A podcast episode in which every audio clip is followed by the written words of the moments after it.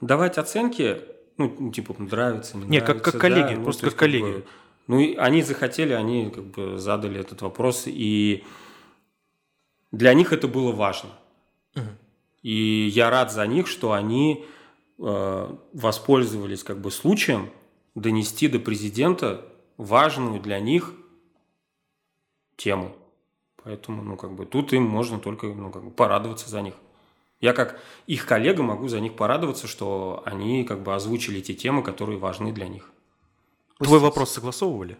Нет.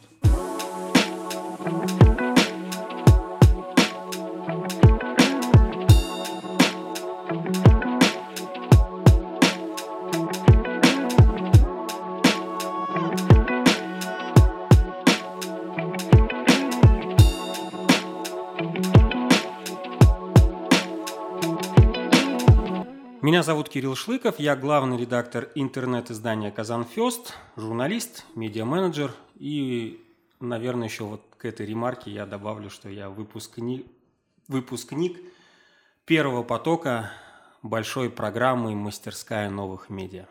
Угу. Вот так. Это какая-то федеральная программа какая-то была? Да, она запустилась в прошлом году, в 2021. Как раз-таки я был одним из первых выпускников, был в первом потоке. Туда собирают, отбирают э, медийщиков со всей России. Мы туда приезжаем, и нас учат уму-разуму. Uh-huh. И говорят, как развивать современные медиа и что из себя сегодня представляет поколение новых медиа. То есть основная цель – это развить Развитие, да, да, развитие современных э, специалистов интернет-коммуникаций, медиакоммуникаций, то есть как бы людей, которые работают в медиа. Mm-hmm. А задача этой программы как раз их развивать и знакомить с новыми трендами, в том числе подкастами. Один из, одна из лекций и несколько часов как раз мы вот в рамках мастерской новых медиа посвятили тому, что изучали подкасты. Mm-hmm. Вот. Так, и что изучили? Что это я уже... Ну, Значит, как подкаст раз... начались в 1900 Да, да, да. Не, не, нет, году. нет, на самом деле на, нас знакомились с тем, э, вообще как устроен мир подкастов. Мы даже э, проводили такое задание, нам давали медиа-тренажер у нас был, записывали свой такой подкаст на как бы любую отвлеченную тему, да, связанную с ну, какие-то социально-общественной жизнью нашей uh-huh. страны. Вот. Потом нас оценивали, говорили, что мы сделали хорошо, что сделали плохо. Вот. Uh-huh. Сегодня, получается, по образу и подобию нас тоже оценят, скажут в конце, что мы сделали хорошо, а что плохо. Да, ну вообще современные медиа, они очень быстро развиваются. Они развиваются настолько стремительно, что то, что мы думаем актуально сегодня, оно перестало быть актуальным позавчера. Потому что сегодня появляется огромное количество молодых, ярких, активных людей, а, много платформ, которые тебе позволяют самому себе быть медиа. То есть сегодня тебе на самом деле не нужны вот эти вот большие, огромные корпорации, если ты хочешь заниматься медиа, если ты хочешь заниматься, ну, развиваться в сфере журналистики, я не знаю, интернет-коммуникации, социальных сетей, ты выбираешь себе а, для себя какую-то площадку, делаешь Э, ну, как бы изучаешь ее, естественно, само собой, и потом в ней начинаешь развиваться в этой платформе и завоевывать ее. Угу. Но самое главное не распыляться сегодня. Ну, какие-то азы, они все равно переходят из э, одного тренда в другие, mm. наверное. Я вообще на самом деле выступаю. Ну, конечно, безусловно, если ты приходишь в какую-то определенную часть журналистики, ты должен. Ну, не то, что должен, а как сказать, вот без определенных навыков тебе будет сложно там развиваться, именно в журналистике. Как бы узко направленную часть, если мы возьмем медиа, журналистику, то там, безусловно, ты должен уметь писать тексты, и поэтому, поскольку ты работаешь с текстами, даже если ты работаешь с видео, ты все равно должен понимать, что такое текст, что такое слово, а, должен понимать, как вообще конструируется предложение, как создается все это, откуда берется информация – где ее можно взять, кто ей обладает. Но это такие вот как раз азы, то, о чем а, ты сказал, да, что их нужно как бы изучить, с ними нужно познакомиться и знать, что они есть. Но не факт, что нужно их придерживаться. Сегодня, наверное, медиа устроено таким образом, что чем более ты нестандартен, тем более ты интересен аудитории. Потому что стандартных проектов огромное количество, и там огромное количество, ну, как бы, очень большая конкуренция, и наверное, э, если ты заходишь в какую-то стандартную нишу, то очень тяжело будет там развиться без агрессивной какой-то модели политики. Агрессивная модель политика, она очень быстро тебя утомляет. И как бы движение все равно рано или поздно прекратится, и тебе будет сложно развиваться. Поэтому, когда выбираешь нишу в медиа, в которой ты хочешь развиваться, лучше выбрать какое-то одно узкое направление и в нем стать номером один. Ну а что такое нестандартное направление медиа? Что ты подразумеваешь? Сейчас надо подумать сходу. Ну вот вернемся в прошлое и скажем, что Юра Дудь – это сколько получается? Он в семнадцатом году начал, если ну, мне Да, да, да. Ну, в общем, э, вот Юра Дудь, когда пришел на YouTube, вот это была нестандартная журналистика. Сегодня, естественно, это делают много, это уже стало стандартом. Туда пришли федеральные э, классные журналисты, которые делают свои проекты в YouTube, и там образовалась определенная ниша. Но когда начинал Юра Дудь, то он туда пришел – со своим нестандартным проектом для Ютуба, выстрелил, стал номером один и до сих пор там им остается. Я думаю, что если бы мы сегодня знали, как легко и просто сделать нестандартный проект, то это был бы уже не нестандартный проект, а как бы массовость. В этом и заключается соль, понимаешь, чтобы понять, что вот как бы нащупать какую-то такую интересную э, э, деталь, которая зацепила аудиторию, но ты понимаешь, что кроме тебя вот сейчас на данном этапе это никто не делает. И в этом направлении развиваться. Никто не гарантирует, что это выстрелит, естественно, само собой. Ну а как определить границу между нестандартным и каким-то трешачком, например? Ну, нет, я сейчас не про трешачак, не нет, про, я понимаю, не, не про трэш кто-то говорю. же да. может что-то делать. И Если ты видишь, что аудитория к тебе идет и тянется, ну все, считай, что как бы ты делаешь классные вещи. И если аудитория в какой-то момент к тебе потянулась, и ты ее почувствовал, и понял, да, что, ну да, вот она идет ко мне, значит, я делаю интересные вещи, значит, эта вещь не похожа на то, что есть у многих других проектов. Uh-huh. Я делаю что, ну и ты должен как бы вот в этот момент почувствовать, да. И вот как раз, наверное, Дути почувствовал вот эту фишку uh-huh. в свое время. Вот, что за ним все не начали потом не повторять. Исключено. Да, и все за ним потом начали это повторить. Да, что, что он привнес, это какие-то, я думаю, наверное, вот подход именно в интервьюировании какие-то там, допустим, появились э, герои, которые матерятся неожиданно для всех, как будто они в жизни не матерились. Например, да. те же э, там, известные ли, личности, не только, плюс открытие каких-то э, хайповых людей, которые никогда никому ни о чем не говорили, и, наверное, вопросы, про которые стирают границы в обычных интервью. Те же, тот же самый вопрос про заработок и так далее. Да, согласен абсолютно. Как раз вот это то, о чем мы сейчас с вами говорим, нестандартный подход к журналистике. Но все-таки YouTube ему предоставил такую площадку, ну и вообще всем, где нет э, как таковой цензуры и границ. Все-таки границы это цензура входит в эти границы. Например, тем же самым, что вы редакцией занимаетесь, Kazan First, мне кажется, имеет какие-то э, все равно рамки, ту же самую цензуру? Мы имеем рамки, которые регламентированы законодательством Российской Федерации. То есть, ну, да. естественно, мы не можем материться. То есть, как бы э, у нас есть такая великолепная и классная организация Роскомнадзор, угу. которая следит за тем, чтобы мы соответствовали закону о СМИ и угу. его соблюдали. Вот это, ну, как бы, и они нас как раз-таки ограничивают, ну, как бы, в наших стремлениях быть нестандартными. Слушайте, когда говорят, что они следят за вот этими угу. рамками, да, вот этими, которые они сами же установили, вопрос, они реально следят или это просто доходит до момента, когда какой-то чувак просто кидает страйк, например, в вашу сторону и говорит, так, у них там вот этот косяк, проверьте-ка их.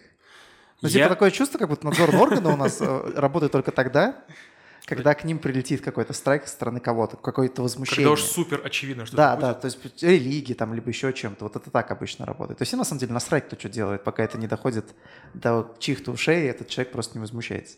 Да, не, я не знаю, как там технически у них это выглядит, да, что, ну, как они там мониторят. Ну, я, я думаю, что, наверное, у них есть какой-то мониторинг. Но они же не могут как сказать, ну там просто придумать из ничего. В любом случае, наверняка есть какая-то система, которая позволяет им следить за тем, что, где, как публикуется, там, если выходят какие-то там материалы, связанные с нарушением, ну, как бы закона, наверное, они на это как-то реагируют. Но я просто не работаю в Роскомнадзоре, поэтому мне сложно вам рассказать, как эта система устроена. Знаете, как называется эта система? Соловьев Live.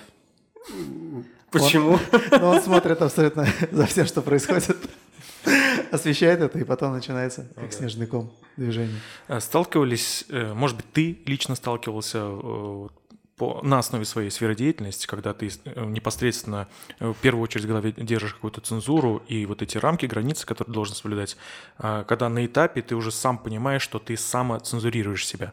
То есть это, в принципе, наверное, можно о чем-то написать, сказать, но ты понимаешь, что, наверное, лучше, лучше наверное, без этого обойдемся. Я про самоцензуру как таковую. Да нет, почему? Ну, то есть, как бы... Э,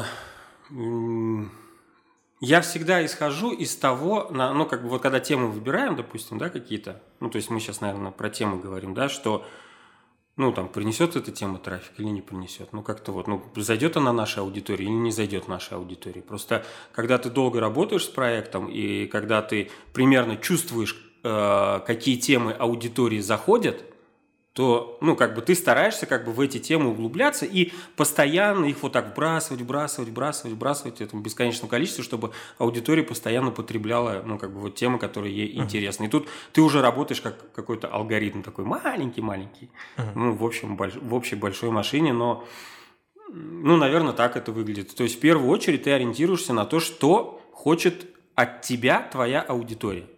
То есть, ну, как бы, если аудитория у сайта Казамфест, она народная, и в основном заходят темы такие социальные, но мы как бы стараемся, естественно, как бы предоставлять информацию, там, рассказывать, о том, что происходит в здравоохранении, там, в образовании, да, там, в сфере ЖКХ и так далее. Ну, вот какие-то темы, которые окружают человека каждый день. Вот они из, из повседневной его жизни, с чем он сталкивается каждый день. Так исторически сложилось, что вот, ну, у Казанфест такая аудитория. Поэтому мы с этой аудиторией работаем. Вы же сами создаете себе аудиторию, то есть вы делаете какой-то проект, что-то в него вкладываете? Я пришел в этот проект, когда он уже был создан и проработал несколько лет. Я пришел уже по ходу как бы этого проекта, и там уже сложилась определенная аудитория, аудитория, которую надо было, ну, как бы просто развивать угу. и поддерживать вообще. Не то, что поддерживать, а как бы, э, скажем так,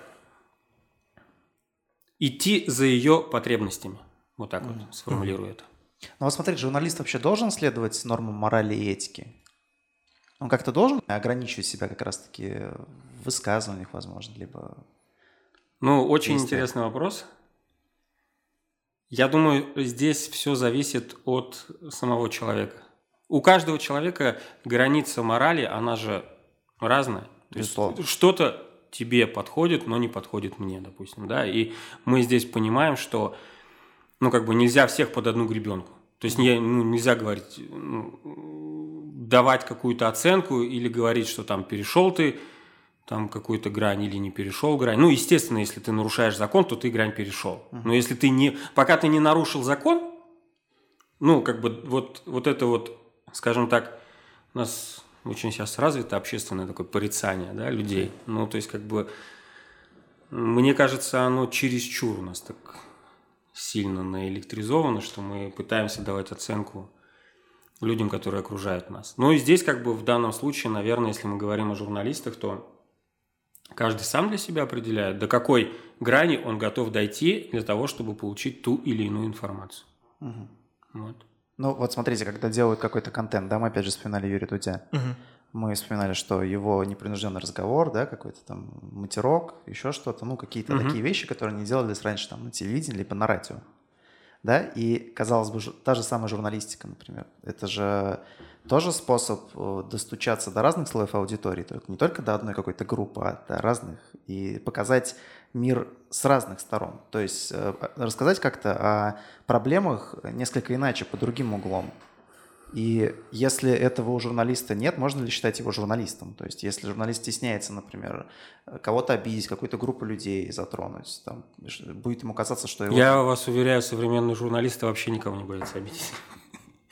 Вот, э, потому что новое поколение журналистов, которым сегодня 20 плюс, и вот они сегодня, кстати, приходят в профессию, у нас очень много молодых ребят тоже, они, ну, как выросли в немного ином времени. Я не хочу сейчас как бы показаться каким-то старым или еще что-то. Не-не-не, ни в коем случае. Но просто все-таки чуть-чуть я э, постарше тех людей, которые сегодня находятся там в... приходят в профессию, да, и у них в любом случае другой взгляд на журналистику, и они по-другому видят этот мир, и как раз-таки границы абсолютно другие у них. То есть как бы мне может показаться там, что их поведение там, не знаю, там, типа, ну что за хайп, да, как бы, ну, я бы так, наверное, не, ну, не смог сделать, а для них это там в порядке вещей. Вот. Ну, открой, вот, открой TikTok, посмотри. Да, там. но вот с точки зрения да. журналистики, это вектор в сторону развития, то есть это хорошо или это наоборот убивает журналистику? Да вот ничего, так. не, конечно, ну как бы в любом случае э, а, все, ну, всему свое время. Ну то есть вот сейчас у журналистики такое время, которое э, ну, есть. И мы должны просто, э, как сказать? Принять? Нет, не то, что принять. То есть, ну, как бы каждое новое поколение создает свой определенный мир. И в этом, ну, как бы мире оно существует. Если тебе этот мир не нравится, ну, создай свой мир, в котором тебе будет интересно существовать, в котором тебе будет комфортно. И в то, то, ну, то же самое журналистика. Я э, с чего сегодня начал? Как раз с того, что она настолько многогранна, что ты можешь в ней развиваться вне зависимости от того, принадлежишь ты ну, как э, к сообществу журналистскому или не принадлежишь. Да? Но вот тебе нравится просто медиа. Угу. Тебе нравится что-то людям рассказывать. Вот как вам, например, да, нравится с людьми общаться. Вот вы приходите просто и общаетесь с людьми, вас же, вам же никто не говорит, задайте ему такой вопрос, вот это спросите, вот, ну, как бы там, пятое, десятое, у вас, наверное, редакторов же нет? Ну, Почему да, ты но... так думаешь? Нет, я спрашиваю, я не думаю. У вас есть редактор? Да, ну, если у вас есть редактор, то, ну, здорово, классно, значит, она подсказывает. Ну, ты издеваешься, ты... Что, всему будешь верить, что я говорю? Что какой редактор еще? Кто это такое? Расшифруй просто, слово, просто мы же не заявляем себя как СМИ, мы как медиапроект просто. Ну, я и говорю, то есть как бы люди, которые хотят заниматься медиа, то они приходят, э, создают свой проект и все, им занимаются. Им не нужны редакции, им не нужны редакторы, им никто не нужен. Вот они есть и все. Вот они решили вот так делать. И вот пришли и решили. Мы будем делать так. Нам так нравится. Ну и все. Угу. Прикиньте, когда-нибудь это запретят. Скажешь, не, нифига. Вероятнее только всего, вот много что запретят. Только с редакцией можете это делать. Да. Грустно. А, да. а что? Почему запретят? Ну, мало... Вот, ты меня спрашиваешь, почему в России все запрещают? Что-нибудь еще и это запретят. Да.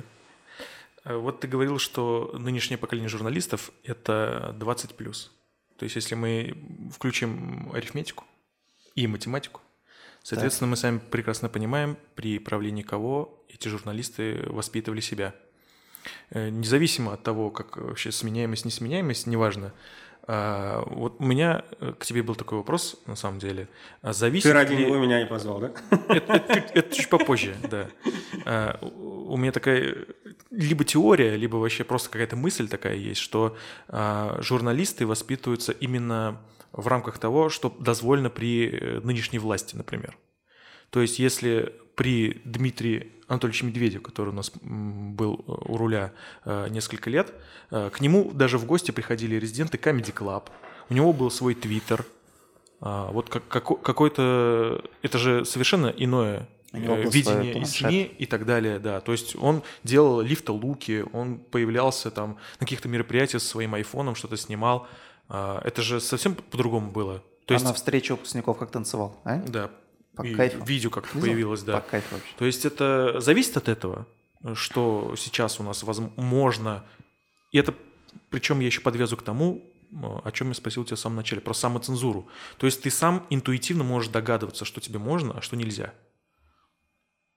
Я думаю, что э, как раз-таки современные журналисты, они об этом не думают, что им можно, что им нельзя. Они выбирают что им интересно, что неинтересно. Вот если им интересно, они делают. А если не интересно, ты хоть на ушах стой перед ними, они не будут этого делать. Они люди свободные и независимые. Это пока они не сядут. Ну, давай тогда вот такой, такой пример, такой пример, который пусть будет даже утрированный, но я не знаю, э, такой пример. Если вот журналист э, твоей редакции, ты как главный редактор, э, сидишь в кабинете, где приходит молодой журналист, бунтарь, такой огненный человек. Который... Приведите мне такого журналиста, пожалуйста. Вот. И он приносит тебе статью, например, какое-нибудь расследование какого-нибудь известного человека, вот, э, про то, что у него есть некая какая-нибудь э, фирма, о которой он нигде об этом не говорил. Я не люблю рассуждать в, ну как сказать, вот если бы, когда человек принесет мне такое расследование, тогда и будем думать. Прикиньте, приходит чувак, который нашел, ну, как провел расследование на Куклачева и узнал, что Куклачев продает органы животных, короче. Супер. Типа разделывает кошек. Ну, я имею в виду супер, что журналист провел такое расследование и нашел этот факт. Не, ну реально, ну как ты отреагируешь как редактор? Ну интересно же, ты, это понятно, что это все такое эфемерное, но в целом. Мы же можем предположить, что такая ситуация случится, что приходит тебе чувак и говорит, слушай, смотри, вообще, короче, пушка, огонь. Об этом никто не знает, ну, типа, реально, я вот об этом хочу рассказать. Вообще сейчас выстрелят. Ты же понимаешь, что ну как бы поджимает в этот момент, по идее, ну типа могут, может прилететь за это. Такое чувство однозначно должно присутствовать. Человек, который я, принимает решение. Я, нет, я не могу вам описать, как бы, что человек будет чувствовать, потому что ну, я, не, я не оказывался в такой ситуации, реально. То есть, ну, мне не приносили папочки, в которых написано, что ну, какой-то человек mm-hmm. там скрывает от государства, что у него есть какая-то фирма или офшор. Ну, я, правда, с этим не сталкивался никогда. Вы о другом? Мы же медиа о другом, поэтому да, ну, ну, ну, как бы... Мы поэтому мне, мне, человечек у нас есть, мы поэтому... Я буду, да, да, да, я буду только это, рад и счастлив, когда ко мне такой человек придет, и я смогу ощутить себя в этой ситуации и потом вам рассказать. А вот я могу сказать, что бы я сделал. Вот знаешь что, ты вот не можешь, а я могу сказать, что бы сделал на твоем месте. Я перепродал просто этот материал, все. И сам как бы да, как... бабосики получил. Да. Ну, там публикуйте. Кому бы ты продал? Нахрен. Фонтанка там все, вы публикуйте. Я там сам, короче, разберусь, мне нахрен это не надо. Да, в подъем. А денежки, как говорится, да. в кармашке, все по кайфу. Да. Ну ты такой, да, продажный, ну, смотрю. Ну, есть. Да, это такое выражение есть у журналистов, да, я не покупаюсь, я дорого продаюсь. Да. Безусловно. Тебе нравится, как работают э, наши татарстанские СМИ? Да, я в восторге от того, какое медиаполе есть сегодня в Татарстане. Ну, правда, оно супер классное. И оно настолько насыщенное, настолько конкурентное, что ну, как бы аудитории, я думаю, очень интересно как бы, следить, ну, э, э, потреблять новости сегодня и как бы следить за общественной и социальной жизнью республики. Ну, потому что как раз-таки а, в палитре наших СМИ огромное количество разных медиа. И человек может выбрать то, которое ну, ну, ему ближе. Поэтому там и я сейчас говорю обо всех, и про телевидение, и про газеты, и про интернет, и про радио, и там в том числе про подкасты. Поэтому как бы чем больше, тем лучше. Чем выше конкуренция, тем лучше для профессии. Тем больше приходится напрягаться, в том числе и нам, как изданию Казанфест, и любым другим изданиям, да, потому что ты постоянно находишься в очень жестком графике, э, постоянно конкурируешь с, со своими коллегами, пытаешься сделать что-то лучше, у тебя что-то получается, что-то может быть не очень, но тем не менее а, ты всегда находишься в такой, ну как бы, в таком состоянии, что ты всегда думаешь, что вот я сегодня сделал так, где мне достать интересную информацию, так, вот мне надо первым, вот это, да. Потом ты начинаешь расстраиваться, что там ты выдал какую-то, ну, какие-то интересные факты, новости не первым, начинаешь думать, почему это произошло, анализировать. Ну, вообще, как бы медиа, оно сегодня в Татарстане, я думаю, что медиа-рынок, если мы говорим про его творческую составляющую, то выглядит он ну, достаточно классно. Плюс есть же у нас а, не только как, возвращаясь к стандартным, нестандартным да, проектам, вот, допустим, а, те же наши э, большие друзья в, в общем холдинге, которым мы существуем, есть такой YouTube-проект «Татарстан, да». Я не знаю, слышали, увидели, не знаю. У нас был в гостях Артур. Да, вот, как бы большой, ну, как бы большой классный проект «Татарстан, да», в Ютубе развивается, и они как раз-таки, кстати, первые пришли на эту нишу, да, а, и ее заняли, и находится номером один сегодня этот проект Татарстан, да, в региональном Ютубе. Ну, то есть в, в региональном Ютубе нет других проектов. И тут, конечно, э, тоже на себя обращает внимание тот же самый молодежный проект Enter. Вы наверняка знаете интернет-издание Enter. Ну, наверное, оно реально единственное в Казани, кто работает на, аудиторию, на молодежную аудиторию. И здесь в данном случае, наверное, стоит сказать как раз-таки э, выписать респект, скажем так, э, людям, которые поддерживают подобные проекты. Ну, в данном случае, наверное, я э, скажу про то, что эти проекты при большой поддержке Ярослава Муравьева выпускаются. Uh-huh. Вот, и ну, это на самом деле классно, это здорово, что э, неравнодушные к медиа люди находят в себе силы, чтобы развивать людей и вкладываться в медиапроекты. Это здорово, это классно, и чем больше как раз-таки вот таких примеров будет, тем лучше именно для профессии и именно для среды. Я очень жду, когда появятся конкуренты у этих двух проектов, о которых я сказал, чтобы посмотреть, как они тоже будут бороться и конкурировать с ними. Ага. Это должны быть очень идейные люди. Потому да. Что, насколько да. понимаю, заработать не особо получается у таких проектов. Ну, тут, наверное, вам нужно э, с Ярославом записать интервью, он вам расскажет, как, как и что там устроено с точки зрения именно заработать, не заработать. В конце прошлого года да. у, тебя, у тебя была одна из немногих возможностей, э, чем у большинства людей – Какая? Появиться э, на э, огромнейшем мероприятии, в котором тебе дали слово, и у тебя была возможность задать вопрос лично президенту нашей страны. расскажи, пожалуйста, как проходит это мероприятие и как вообще туда можно попасть? Ну, как оно проходит? Ну, тебя что конкретно интересует, как проходит? Ну, давай, ладно, начнем с того, как туда попасть. Надо, давай. По, надо аккредитоваться. Ну, отправить заявку. Аккредитоваться. Да, ну, как бы отправить заявку, дождаться, что твоя заявка одобрена. В вот. этой заявке уже входит сам вопрос? Нет.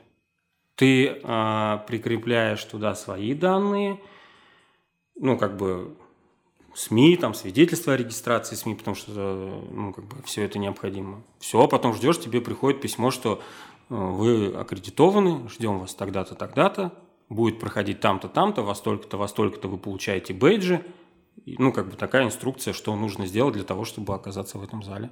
Вот, примерно так это происходит. А когда появилась такая идея поехать туда и вот поучаствовать в этом? А, в 2017 году. Есть... Я не первый раз ездил. Ага. А, я ездил в 2017 году. А, я не помню, ездил я в 2018 или нет потом в 19 Ну, в общем, это был третий раз, когда я поехал. Или я поехал... Нет, или я поехал в 18-19, потом в 20-м, поскольку была пандемия, а, ну, как бы все это было онлайн. И вот в 21-м, получается, в третий раз поехал. А задать вопрос тебе удалось только в том году? Ну да, с третьей попытки. Угу. А я... до этого почему у тебя не было возможности задать вопрос? Ты я слабо, д... слабо тянул руку или как это происходит? Ну, наверное, да. Нет, я садился просто очень далеко, поэтому uh было, ну, не в первых рядах сидел, скажем так. Вот. Там еще есть такая тема про красный пиджак, по-моему, или еще. Я был, кстати, не в красном пиджаке. Ты был в синем? Да, я был в синем, и поэтому, наверное... С тобой не работает схема, короче. Да, да. Ну, Собчак была в красном. Ей, С ней сработало. Всегда дают просто задавать вопрос. Э, забавный момент, э, то, что она не представилась, когда и сразу приступила к вопросу, как считаете? Так, а Это профессионально или, или просто она как перенервничала? А что она должна была сказать? Э, я Собчак, и что? Ну, ей же сделали замечание, представьте, пожалуйста. Да нет, ей, ну, как бы не, не сказать, что прям замечание сделали. Просто я так подозреваю, что она, наверное, подумала, что ее видно, вот, а поскольку президент сидел довольно далеко, ну, там реально сложно было разглядеть. Он же, по-моему, отреагировал даже потом такой, а, это ты? Да, да, да. Ну да, конечно. Это было забавно. А, это ты? Да. Кто ее пустил вообще? А как проходит подготовка к этому мероприятию? И именно с твоей стороны, не стороны там, организаторов э, этого мероприятия, а вот как ты готовишься к этому мероприятию? Готовился? А, ну, самое сложное придумать логистику на самом деле, потому что, ну, тебе, естественно, надо прилететь за день, до мероприятия, до пресс-конференции. А на следующий день я как бы свою схему расскажу. Угу. Да, нас я остальные не интересуют. Да, как бы, как там у других, у всех, наверное, по-разному. За день до мероприятия приезжаешь в Москву, а на следующий день просыпаешься очень рано, идешь получать аккредитацию. Чтобы первым получить аккредитацию, приходит... Ну, я пришел, наверное, где-то за час до открытия, ну, как бы вот той площадки, где у нас выдавали нам аккредитации – получил эту аккредитацию и поехал в место проведения пресс-конференции. То есть это не в одном месте все проходит, это ну, как бы в одном месте ты получаешь аккредитацию, потом в другую, а, как бы в место проведения пресс-конференции ты едешь. Вот. Приезжаешь туда и стоишь перед дверьми еще, наверное, часа три с половиной, четыре, ждешь, пока тебя пустят в зал. После того, как тебя пускают в зал, ну, ты скорее-скорее как бы выбираешь себе место, которое свободное – занимаешь свободное место. Чем ближе, тем лучше. То есть, в смысле, реально просто заходят люди, и кто быстрее, тот и сел? То есть, как вот в этой игре, когда стул выбирает один, типа, и Ну, там запускают сначала операторов с фотографами, вот операторы с фотографами, там, расста... ну, как бы, такая расстановка, там, опера... ну, у них потому что свои точки у операторов и фотографов. Они должны там провода подключить, вот эту всю технику свою, как вот вы делали в начале нашего подкаста. А потом уже запускают журналистов. Вот. Ну, понятно, что а, есть еще федеральный пул, журналистов президентских, которые... Садятся на первом месте. Да, они как бы садятся вот как бы в самом-самом первом ряду. Там первые три, получается, ряда у них. Да, первые это три. федеральные каналы, которые? Ну, это федеральные каналы, федеральные СМИ. Э, ну, как кто входит в пул президента, кто постоянно на протяжении всего года освещает его работу, рассказывает о том, где он бывает, что он говорит. Ну, то есть, как бы вот в пуле президента работают, вот им как бы для них зарезервированы вот первые там три ряда. Определенные преференции имеют, получается, люди. Ну, не знаю, как назвать преференции, не преференции. Ну, наверное, ну, как Такие. бы... Им, им положено. Вхожи, так сказать, да. в первые ряды. После трех или двух э, безвопросных твоих пресс-конференций у тебя была какая-то стратегия, чтобы все-таки задать в этом году вопрос, в том году вопрос? Да, стратегия была, но я не расскажу, какая. А она была какая, поднять майку? Да, да, да. Но ну, там мне на самом деле... У меня был план, и я его придерживался. Там просто много же всяких таких читеров, которые что-то там пишут, поднимают, там... Э, Вятский квас, гениально. Самое гениальное решение. Но это, ну, там всего... в кокошниках проезжают, да. там вообще как бы... А, нет, это вообще отдельная история, когда если задаться целью и сделать материал конкретно о том, что люди делают для того, чтобы задать вопрос президенту, ну, я думаю, классно так получится. Ну, то есть там э, надписи разные, как бы... Вот красный цвет, мы о нем уже вспоминали. Но на прошлых пресс-конференциях в тренде был желтый цвет, а не красный. Вот, поэтому... Ну, следующий год объявлен э, фиолетового цвета. Да, я думаю, что много людей в фиолетовом в следующем году. Угу. Ну, посмотрим. А что-то необычное ты наблюдала на протяжении этих э, годов? Нет, э, прям на годов, годов я не вспомню, что было необычного на... Вот в 2000, наверное, 19 году или 18 в общем, когда второй раз ездил, Необычно было то, что народу было огромное количество. Ну, прям вообще прям битком. Мы сидели там прям как на вокзале, наверное. Ну, вот так все. Там не то, что табличку, мне кажется, сложно было поднять, там дышать было трудно. Вот. Ну, огромный интерес, потому что ко всем этим мероприятиям, поэтому... А в этом году журналистов было меньше, и это сразу как бы так в глаза бросилось. Не было такой толкучки сильной. Вот. Ты знаешь почему? Потому что многие СМИ давно уже и на агенты их туда не пустят. Ну... Ну, скорее с этим связано. Очень много кого Ты нет. думаешь? Ну, я думаю, да. Ну, смотри, насколько это оправданное мероприятие вообще? Вот. Туда приезжают люди, чтобы что? Какой-то острый социальный вопрос поднять, наверняка. Я, ну, допускает, я не знаю. Не просто же на президента Ну, каждый смотреть. со своей целью ездит. Ну, большинство. Можем предположить, что они приезжают какую-то проблему обсудить? Волнующий их вопрос. Да, волнующий да. их вопрос. Он может же быть не проблемный. Ну, кстати, да, тоже может быть. Ну, Но да. насколько вот оправдано это мероприятие? Что, как, какой отклик получает тот человек, который приезжает и его еще допускает до того, чтобы он задал вопрос, решает ли его проблему, как долго ее решает вообще вот ты ну, я могу, нет, я могу только, ну, ну, как бы по себе судить. А ту проблему, которую я озвучил, ее начали решать. Отклик я получил. Я зачем ехал? А, то, ну, как бы, на что я рассчитывал, я то, как бы, для себя вынес и получил. Угу.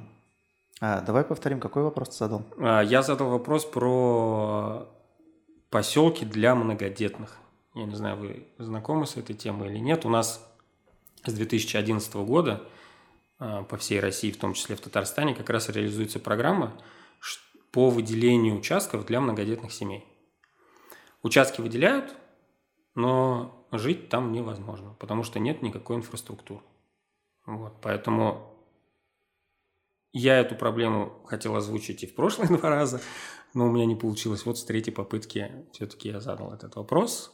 И 6 января, если мне не изменяет память, э, на сайте Кремля, Кремлин.ру, как раз, э, ну, сайт президента России, появилось, появился документ, в котором было прописано поручение правительству о том, чтобы предусмотреть финансирование для развития инфраструктуры на территориях для поселков многодетных. Ну вот как бы я исключительно за этим ехал, чтобы на эту программу обратили внимание и чтобы она не, не умерла окончательно. То есть она вот 10 лет существовала, земли 10 лет выделяли, а дальше, ну там дорог нет, электричества нет, водоснабжения нет, ну никакой инфраструктуры нет. Людям же как-то надо жить дальше, там дома строить, еще что Ну они хотят там жить. Вот. И я надеюсь, ну, наверное, как бы чуть-чуть самый маленький какой-то вклад я внес в то, чтобы решить проблему вот конкретно этих людей. Но формулировка же плавающая достаточно, она же не говорит о том, что проблемы будут решать, она говорит о том, что ее возьмут на карандаш, но может быть и негативное решение. Почему плавающая формулировка? Нет формулировка. Ты можешь как бы открыть на самом деле сайт и прям прочитать там документы. Ну, то есть это, это э, о том, что эту проблему прямо в данный момент уже решают. И до, то да, да, то есть до 1 июня или июля угу. премьер-министр должен отчитаться перед президентом о том, что они там провели, видимо, инвентаризацию, посмотрели, сколько участков, сколько денег надо, ну и так далее. То есть как бы поручение от президента правительству. То есть это не просто там в воздухе кто-то сказал, что, ну, то есть это зафиксировано на бумаге. И это нельзя сказать, что это там, ну, как бы так просто вот в воздух. Нет. То есть за этим будет контроль, в том числе, как бы, и, естественно, с нашей стороны, как э, от издания, от журналистов, мы будем следить за тем, чтобы эта тема дальше развивалась, чтобы она не затухла. То есть я правильно понимаю, что вот вопрос подобного толка вообще необходимо, точнее, есть возможность его решить, только задав его напрямую президенту. Получается, на каком-то местном уровне это невозможно было Ну, решить. 10 лет программа существует, за 10 лет, ну, если бы можно было что-то решить, наверное... Движений были... не было. Да, движений никаких не было и решили. Ну, там просто огромные деньги нужны. Ну, нету региона столько денег. Даже у такого, ну, как бы успешного и вполне себе финансово обеспеченного, как Татарстан. Вот. Ну, как бы это нужна действительно отдельная подпрограмма именно от э, федерального центра, чтобы там же миллиардные вложения нужны. То есть как, ну, без федерального центра здесь невозможно ничего решить. Тебе понравился вопрос Максима Курникова, который с «Эхо Москвы»? В, кон- в, конце, я, своего, я, честно... в конце своего вопроса он про... передал привет от обладателя Нобелевской премии. Это крутой поступок? Я думаю, что это согласованный поступок. Я уверен, что это, я уверен, что это не согласованный поступок. Нет, я как бы возвращаясь к своей ремарке о том, что ну, я давать оценки, ну, типа, нравится, не Нет, нравится. Нет, как, как коллеги, да, ну, просто как коллеги. Как бы, ну, и они захотели, они как бы задали этот вопрос, и для них это было важно. Угу. И я рад за них, что они э, воспользовались как бы случаем донести до президента важную для них тему. Поэтому, ну, как бы тут им можно только, ну, как бы порадоваться за них. Я как их коллега могу за них порадоваться, что они как бы озвучили те темы, которые важны для них. Твой вопрос согласовывали? Нет. Ну, я его три года пытался задать. Подожди, ну это... Ну, ну стой, хорошо. То есть ты до того, как вот не подошел к микрофону, нигде не озвучивал, что ты пытаешься спросить? Что ты хочешь спросить, точнее? Ну, я жене своей рассказывал об этом. Э, помимо жены. Помимо жены. А, ну, нет. Нет, то есть ты просто подошел и спросил. То есть теоретически любой человек, которого бы допустили к микрофону, мог спросить все, что угодно. Ну, я думаю, что... Ну, я, я, я как бы тот человек, который мог спросить... Ну, то есть я задал ровно тот то, вопрос, что хотел. который... Да, да, то, что, что хотел, но по Да. идее ты мог спросить все, что Всё, угодно, что у тебя угодно. нет никаких ограничений. Просто это очень важно, почему мы еще в эту сторону идем, потому что Ага. многие люди убеждены в том, что есть подтасовка определенная. То есть задается только то, что необходимо задать. Ну, то есть, если там действительно есть возможность задать все, что ты хочешь, то в Слушайте, теории- вы знаете, вот как бы в данном случае я могу сказать, что ну как вот э, на, э, ну как, на такой пресс-конференции можно, не знаю, там же он, президент сам же выбирает, вот, ну, как бы, вот вам вопрос, вот вам вопрос. Он сидит там, вот сегодня сидел там, ой, сегодня, говорю, в, этот, в том году, вот, ну, как бы в декабре на пресс-конференции, на большом расстоянии от журналистов, да, и то есть он как бы выбирает не там по лицу, что ему сказали там, типа, типа, вот вы их, их, их спросите, вот как бы вот эти вопросы. Ну нет, это же, ну как, это странно. Для, для меня как бы вот в голове это не, ну, логика не выстраивается. Как это, как это может бы- быть? Подожди, ну вот, например, звонят на э, горячую линию. Там озвучивают вопрос, который ты хочешь спросить. То есть ты озвучишь вопрос, который ты хочешь задать, тебе, получается, говорят, все-все-все, мы приняли, все, вам ответим, там, ожидайте, например. Ну. И условно, там, какая-то час, там, два ожидания. Вообще, пустят тебя в эфир или нет. То есть, в принципе, модераторы, они знают конкретно, что хочет задать этот человек. И, и они как бы в состоянии отфильтровать. А в случае с журналистами, возможно, те, кто и готов задать острый вопрос, они просто не получат аккредитацию. Тут еще вот это очень важно. Типа, от тебя можно ожидать какого-то подвоха или нет?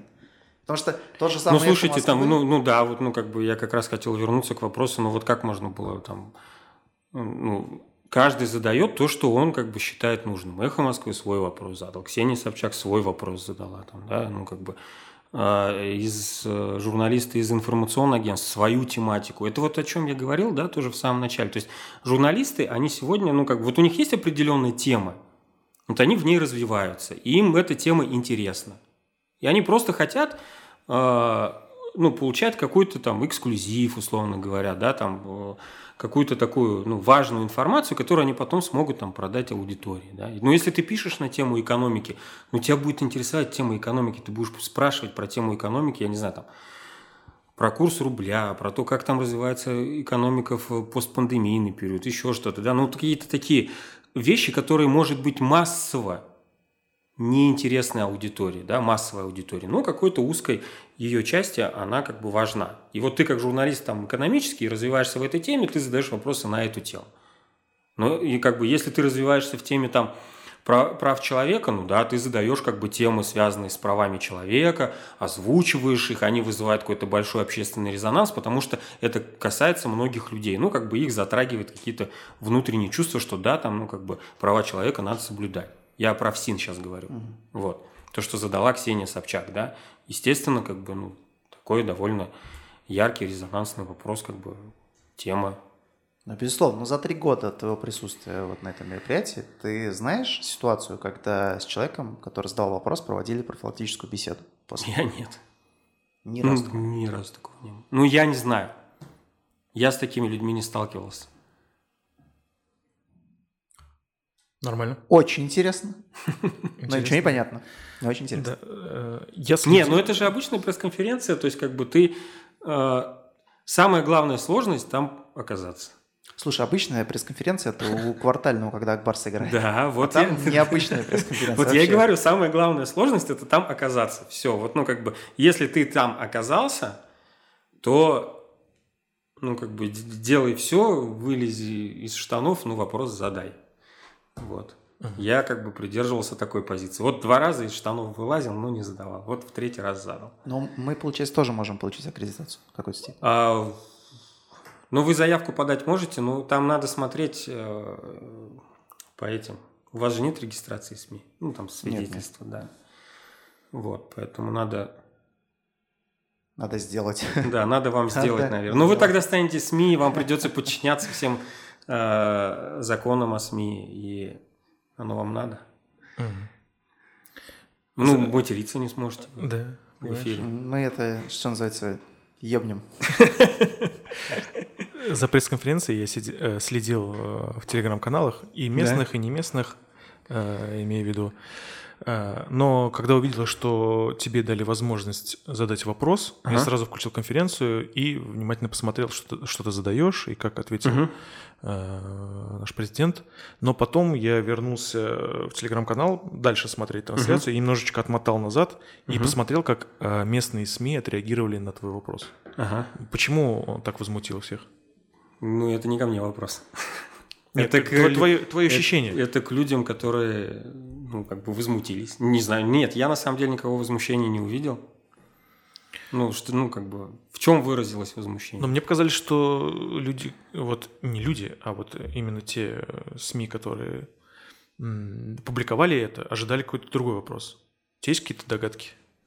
Так он пестовал, вынашивал три года это. Он, прикинь, он это единственный человек, который у нас сейчас единственный человек, который мог сразу сходу ответить Юру Дудю, что ты скажешь да, да, когда да. окажешься перед ним. Он прям сразу с лету да. ответил на этот вопрос. Единственный такой человек. Что ты ему Поэтому, ну, как да, да, да. Я, я даже не знаю, если честно, как ответить на этот вопрос. Ну, ну, много людей, много мнений. Каждый волен высказывать ту точку зрения, которую он считает нужным и важным. То есть для него, для одного человека было важным как бы, ну, там, донести какую-то своей аудитории как, какую-то позицию определенную по той или иной теме. Ну вот как бы в разных э, медиа ресурсах, больших, не очень, маленьких, там, средних, как бы каждый посчитал так, как он считает нужным донести, как бы и дать оценку произошедшему событию. Ну, все, я могу только поблагодарить всех за внимание к своей скромной маленькой персоне. У меня есть личная догадка, которую я просто восполняю э, вот угу. этим полем, который вокруг всех медиа ходил. Просто моя догадка. Давай. Мне показалось, что они ожидали вопрос, который ты задашь, который будет связан э, с э, регламентом нашего татарстанского президента. То есть то, что наш президент больше не будет президентом, а будет по-другому называться. Это примерно, я правильно подумал об этом? Ну, насчет того, правильно ты подумал, нет, я тебе ответить не смогу. А что касается вопроса про закон вот этот вот федеральный, который регламентирует то, что наименование должности, да. да, там э, руководитель республики. Это как раз Татарстан. примерно в эти же даты было. Видимо, может быть, из-за этого какое-то возмущение возникло. А ты думаешь, это прям действительно... Это было прям возмущение, волнует? это было прям вот именно я читал. Ну, тебя прям это волновало? Не, мне кажется, что даже Минихану это Вот, я же, я, я же почему я это начал, потому что когда я увидел, что ты задаешь вопрос, я включил трансляцию, и только потом вернулся и отлистал. И потом мне вызвало удивление, почему люди возмущаются. Вопрос действительно прикольный. А, развернуто а, ответил президент. Мне кажется, показалось, что им даже понравилось, что ты задаешь и, как ты говоришь, э, в действии какой-то уже толчок какой-то пошел, но возмущение какое-то было, и мне вот это было непонятно, и я решил, что я это все-таки спрошу у тебя. Ну, слушай, я ну, как бы...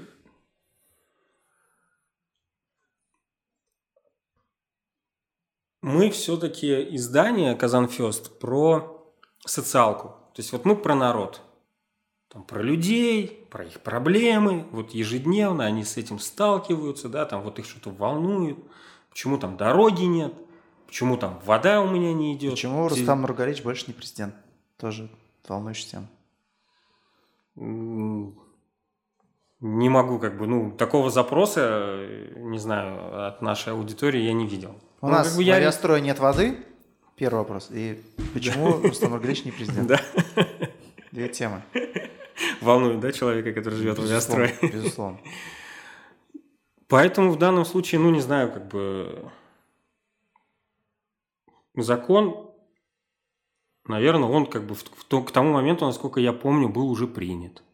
То есть, как бы шли какие-то, ну, то есть, как бы то есть, как, слушайте, ну, то есть действие какое-то произошло уже, да? То есть оно все, оно свершилось. Ну, не откатишь назад. Нет, а ну, что бы он ну, сказал? Даже давайте пофантазируем. Ну, представим, что задавили такой вопрос Путину. Что бы он сказал вообще? Ну, типа, Потому что я так решил.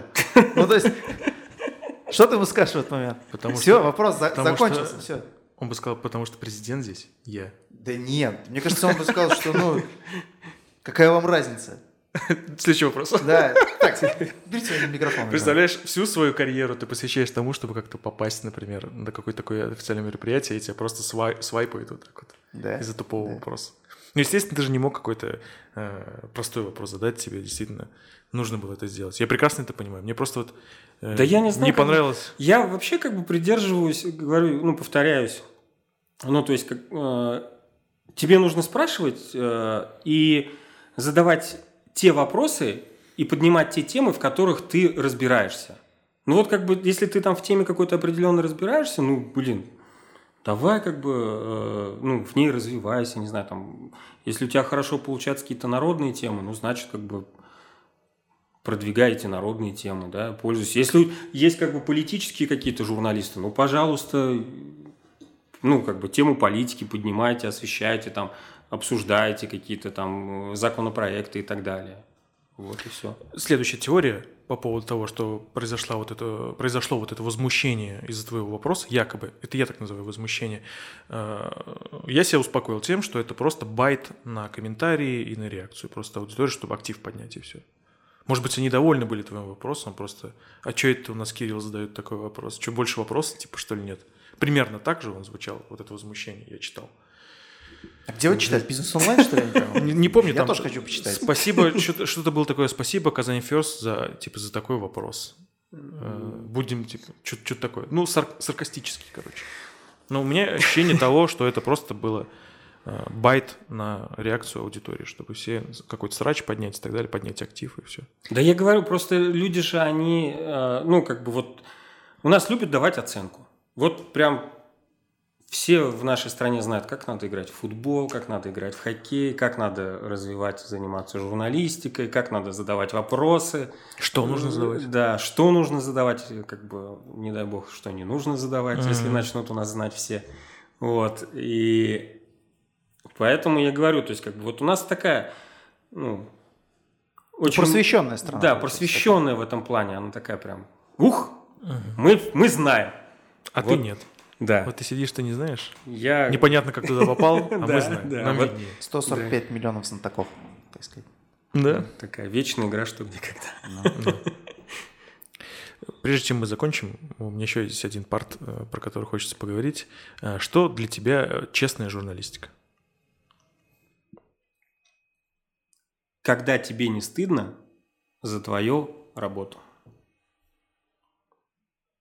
Потрясающий ответ. И А- не прикопаешься никак. То есть есть э, журналистика, в которой ты обязан делать что-то стыдное? Нет, конечно.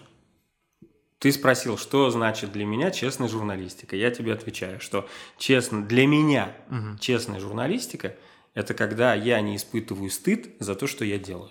Ну, то есть, если мне не стыдно перед моими близкими, перед моей женой, перед моими родителями, ну, как бы, перед моими друзьями, вот, ну, как бы, если я могу с ними нормально общаться и смотреть им в глаза, и там, типа, ну, давайте, как бы, мы не будем там трогать эту тему, она мне там неприятная, еще что-то. Вот, ну, как бы, наверное, вот так должно быть. То есть, если тебе не стыдно за то, что ты делаешь, все, значит, как бы честной журналистикой занимаешься. А вот дальше уже вопрос, возвращаясь к нашему началу, грань того, стыдно, не стыдно, она у каждого разная. То есть, как бы Та для- самая этика и мораль. та самая этика и мораль. То есть, для кого-то, ну, как бы одна грань, для кого-то другая, поэтому тут уже кого как жизнь, так сказать, воспитала. Бывают моменты, когда лучше промолчать? Ну, на похоронах явно там Да, да, там. лишнего не скажешь. Я имею в виду интуитивно. Это опять это меня не знаю, почему меня это беспокоит, это самоцензурирование, что на уровне интуиции уже дошло до того, что это даже не касается соврем- современной журналистики. И раньше так было, раньше, может быть, даже жестче все это было, что интуитивно ты, наверное, не должен об этом говорить. И тут уже вот мы пришли к тому, все-таки к финалу мы правильно это сделали, что в конце об этом поговорили, что вот эта честная журналистика с, э, как раз очень близко соприкасается с тем, что ты начинаешь с самоцензурирования и заканчиваешь вот этим пониманием, что честный ты человек или нет. Что-то ты прям вообще, конечно, согнул. Да это из разряда слова не воробей, молчи умнее будешь. Это вообще из этого разряда, потому что очень часто какие-то проблемы, какие-то темы у нас просто умалчиваются, исходя из того, что боятся осуждения. А в большинстве своем, на самом деле, если какую-то тему поднять, если находится такой человек, который ее поднимет, придаст огласке, как правило, ну, люди начинают как минимум задумываться. Может быть, не обязательно, что проблема решится, если это проблема, да? Но, по крайней мере, какое-то движение пойдет. Поэтому, наверное, с этой точки зрения правильно все-таки говорить, чем молчать. Ну, мне так кажется. Ну, профессия журналистики, она вообще сама по себе подразумевает, что ты спрашиваешь всегда. Uh-huh. То есть, как бы, если ты работаешь журналистом, ну, ты должен спрашивать. То есть, как бы, задавать вопросы, естественно, надо. И надо интересоваться, и надо быть любопытным, надо быть э, человеком, которому все интересно. Почему так? А почему вот так происходит? Объясните мне, пожалуйста, почему вот здесь произошло вот это событие. Объясни мне, пожалуйста, американцы были на Луне? А я не знаю.